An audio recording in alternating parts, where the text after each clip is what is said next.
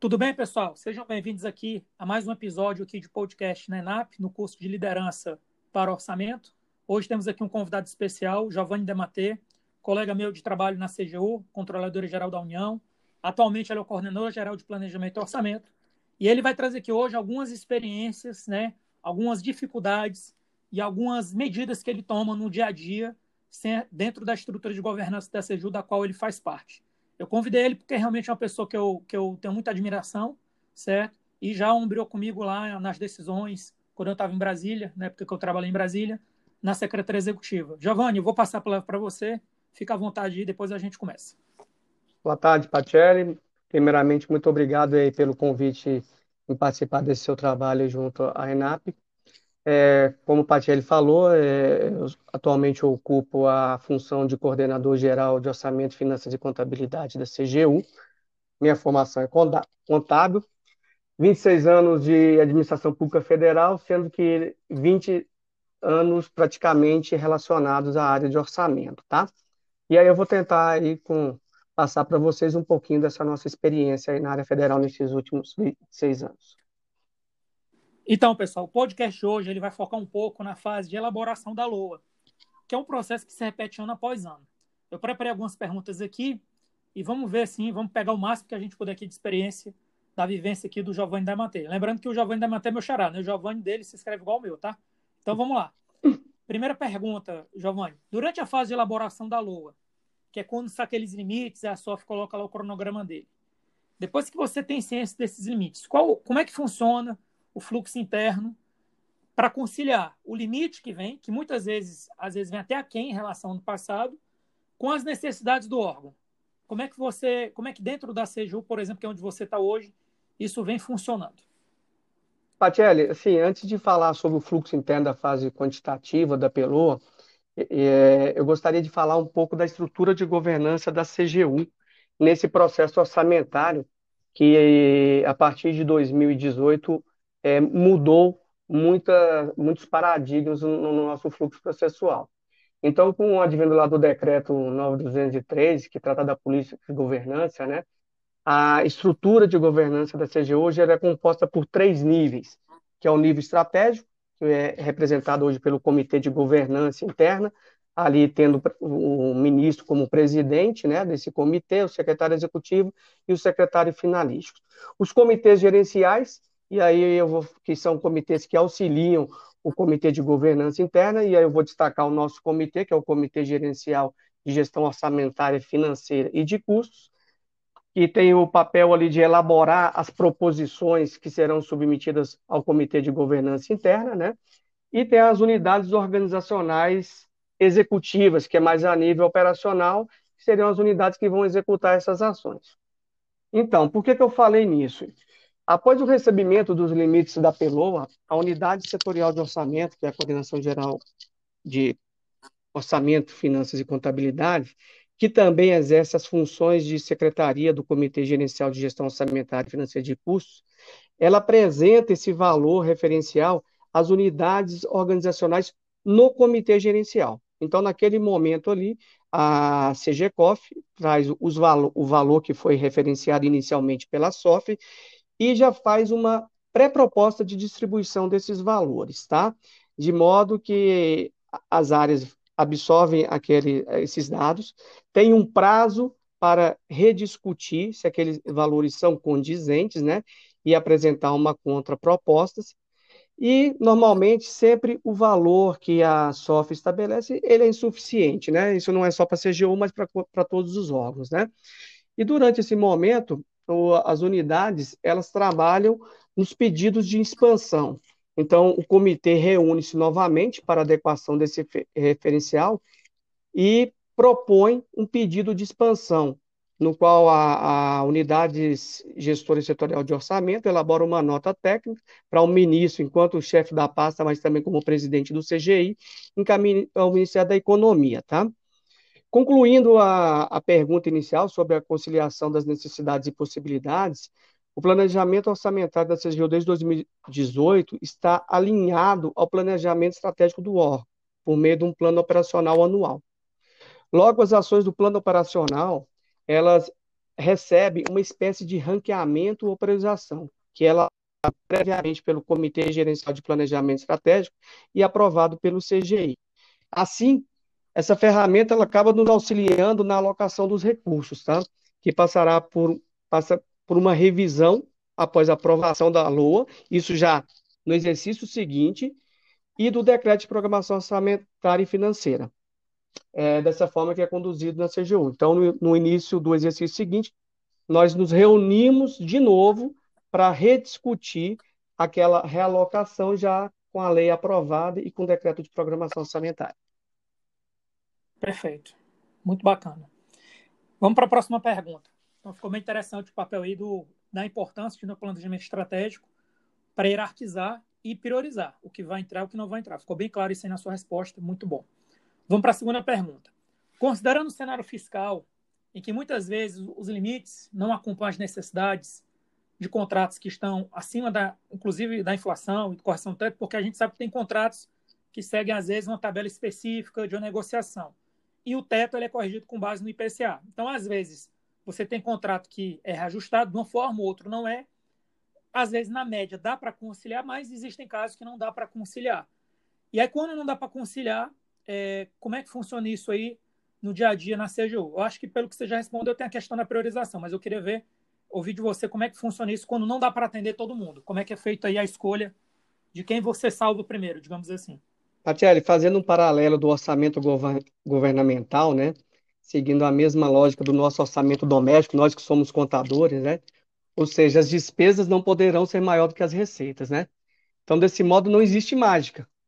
Logo, com esse cenário de restrição fiscal, que a cada ano fica mais enxuto em virtude do teto, é, do teto orçamentário, é, entendo que nós temos duas alternativas a seguir com, com esse cenário restritivo. A primeira, a primeira situação, a primeira alternativa, no caso da CGU, a gente trabalha justamente o planejamento estratégico da casa, que eu, que eu comentei na pergunta anterior que você acabou ratificando agora. Então, a todas as ações, os projetos da CGU já tem um ranqueamento. Então, a gente procura atender, primeiramente, as ações desse ranqueamento. E, normalmente, também, nesse ranqueamento, os contratos são já considerados despesas prioritárias, né? Porque já são compromissos assumidos pela CGU. Uma segunda alternativa, que já é uma segunda, é uma situação mais extrema, né? É, seria talvez a necessidade de uma revisão desses compromissos já assumidos com um aditivo de redução desses valores contratuais. Mas, assim, na minha experiência, nos últimos anos, a gente tem conseguido alocar o orçamento dentro desse nível da hierarquização dos projetos da CGU. Muito bom. Próxima pergunta aqui, que aí já, já entra um pouco mais no operacional, não é a área que você está à frente, né? Uhum. Mas é, tem relação, porque é, dentro do orçamento que é discricionário, digamos assim, né, que são custeio, outras despesas correntes e capital investimento, acaba que isso é materializado por meio do plano de aquisições. Correto. E aí, como é, como é que hoje né, você entende que deveria estar funcionando né, é, essa relação aí, ao longo desses 20 anos que você já trabalha na parte de orçamento, como é que você imagina assim que deveria estar conectado o plano de aquisições com os limites orçamentários que não são definidos aí pela sua área? Lógico, ouvindo todas as áreas demandantes, áreas finalísticas e áreas, e áreas da Secretaria Executiva. Então, Patielli, assim, fazendo um, um, um, preâmbulo aí à questão do plano de aquisições e contratações, né? É, foi um, o, o plano de aquisições é um documento, né, que veio para consolidar todas as compras e contratações que o órgão pretende realizar ou prorrogar, né, que são os contratos continuados nesse seguinte, e contempla ali bens, serviços, obras, inclusive as soluções de TI, né? Esse plano hoje ele é operacionalizado no Sistema de Planejamento e Gerenciamento de Contratações, que é o PGC, onde devem estar registradas todas essas demandas, todas. Então, eu estou falando ali, seja as contratações iniciais, seja os contratos que terão prorrogação. Exercer a governança do PAC significa avaliar e direcionar as aquisições para que essas deem suporte à organização, monitoramento e seu desenvolvimento. E aí eu estou falando de orçamento, né? Na atual conjuntura, é, eu vejo uma grande dificuldade de alinhamento ainda do PAC com os limites orçamentários, tá? Uma vez que eles são elaborados em momentos diferentes. Sobretudo que o orçamento sempre pode sofrer alguma alteração durante a fase de elaboração, durante a fase de aprovação pelo Congresso, durante a fase de sanção. E ainda temos uma outra variável, que é o decreto de programação financeira, que é estabelecido pela LRF, né? Contudo, eu vejo aqui que para os órgãos que trabalham com uma estrutura de governança parecida com o modelo que a CGU adota, que eu acabei de explicar, essa, essa situação ela poderia ser mitigada durante um processo de discussões desses comitês gerenciais, como é o Comitê de Planejamento Estratégico, o Comitê de Aquisição, o Comitê de Orçamento e Finanças, inclusive com o Comitê de TI, bem como ali com a interação entre eles, permitiriam uma aprovação pelo comitê do, a nível estratégico, um orçamento mais condizente com o plano de aquisições.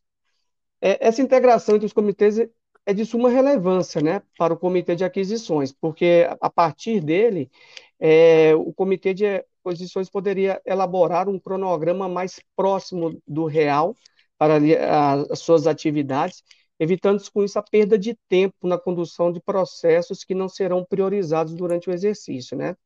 Mas é, outro fato que tem, a gente tem observado e que tem debatido nas conversas é que o, o Ministério da Economia é, quer utilizar o PAC como instrumento para estabelecer os limites orçamentários para os ministérios, a partir das demandas registradas lá no PGC.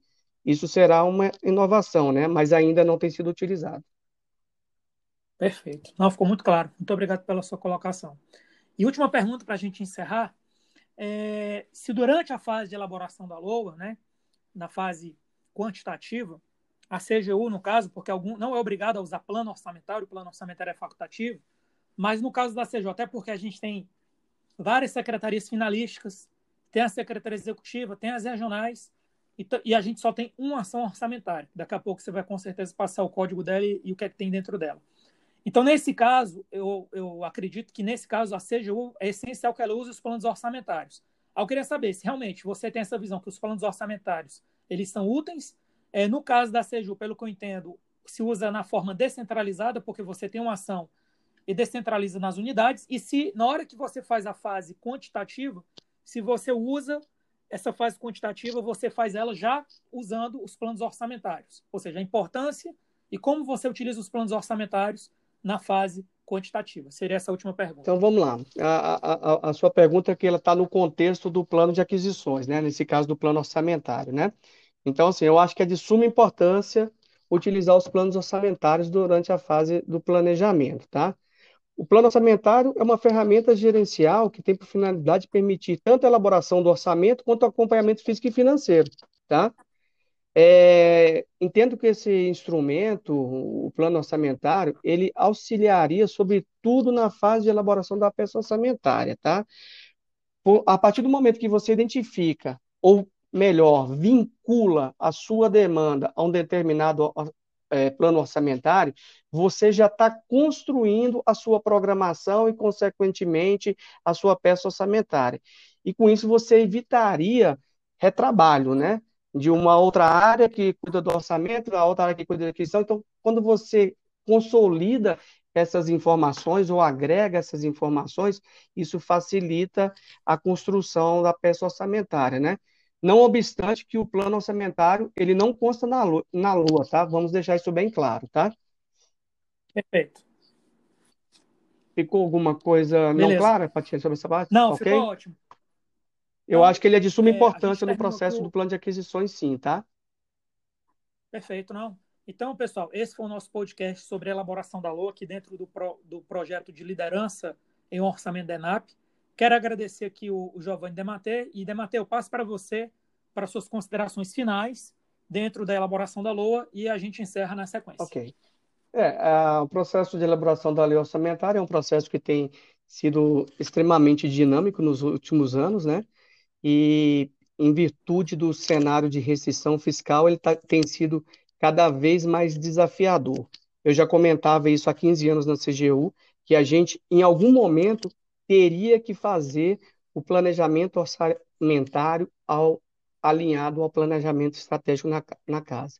E, para minha felicidade, em 2000, diante nós iniciamos esse processo e temos, assim, tirado muitas coisas positivas desse modelo, porque as áreas estão diretamente envolvidas com seus representantes na discussão da execução do orçamento, no monitoramento, e de modo que a gente tenha 99,7% de execução, como tivemos em 2020. Mais uma vez, obrigado, Patielli, pela participação. Obrigado, até a próxima, pessoal. Abraço.